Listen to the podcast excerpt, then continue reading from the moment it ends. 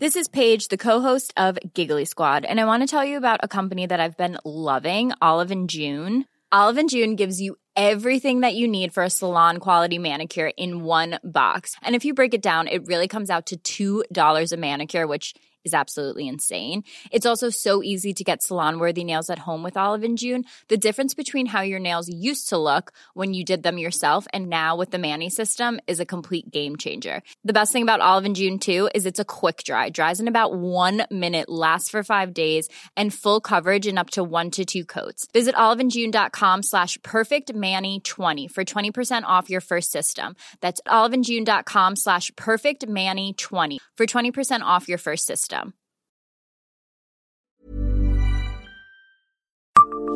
Savez-vous à quoi servent les points rouges sur certaines façades de Nancy?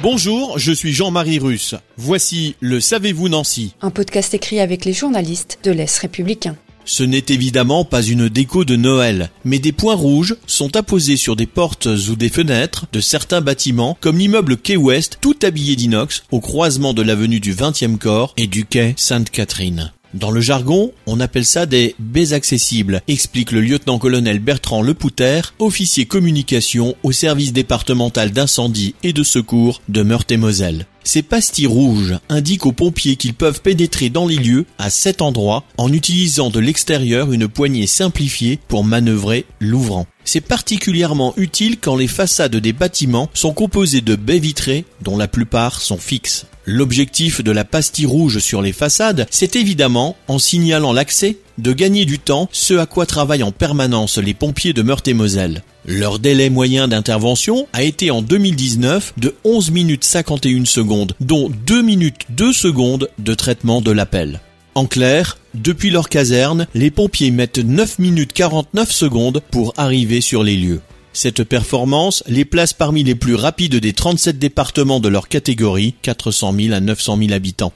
Gagner à nouveau du temps sur place peut épargner des vies. À noter que les points rouges répondent à une réglementation nationale et qu'il vaut mieux ne pas encombrer les abords d'un ouvrant ainsi estampillé.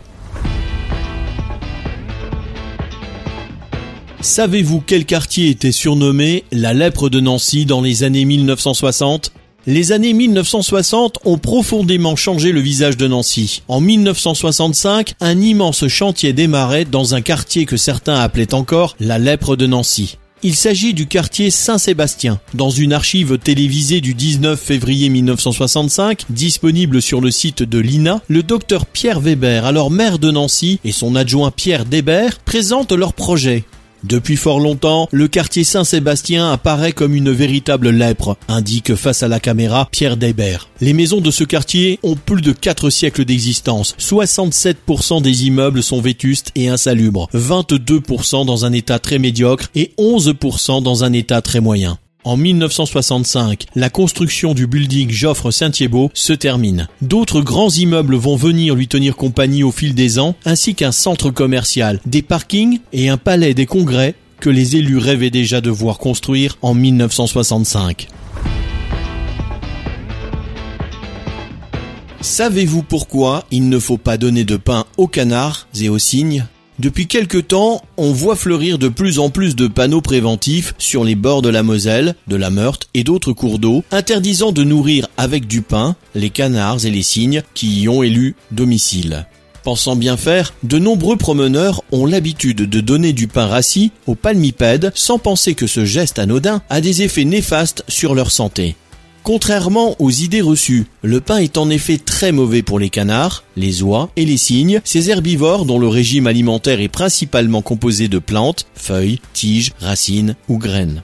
Il fait douloureusement gonfler le ventre des oiseaux et le gluten qu'il contient peut engendrer des maladies du foie pouvant provoquer la mort. Pauvre en vitamines et en minéraux, le pain favorise par ailleurs la malformation des os et en particulier des ailes des volatiles, le syndrome des ailes d'ange, et crée une dépendance en les incitant à perdre l'habitude de se nourrir seuls. Pour nourrir les canards et les cygnes, on peut très bien leur donner les restes d'épluchures de légumes, du riz cuit, du maïs, des graines pour oiseaux ou encore de la laitue.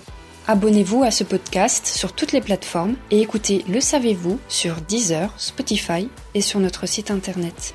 Laissez-nous des étoiles et des commentaires. Hey, it's Danny Pellegrino from Everything Iconic.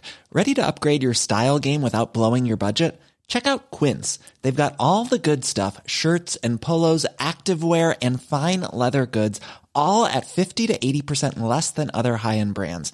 And the best part? They're all about safe, ethical and responsible manufacturing. Get that luxury vibe without the luxury price tag. Hit up quince.com slash upgrade for free shipping and 365 day returns on your next order. That's quince.com slash upgrade.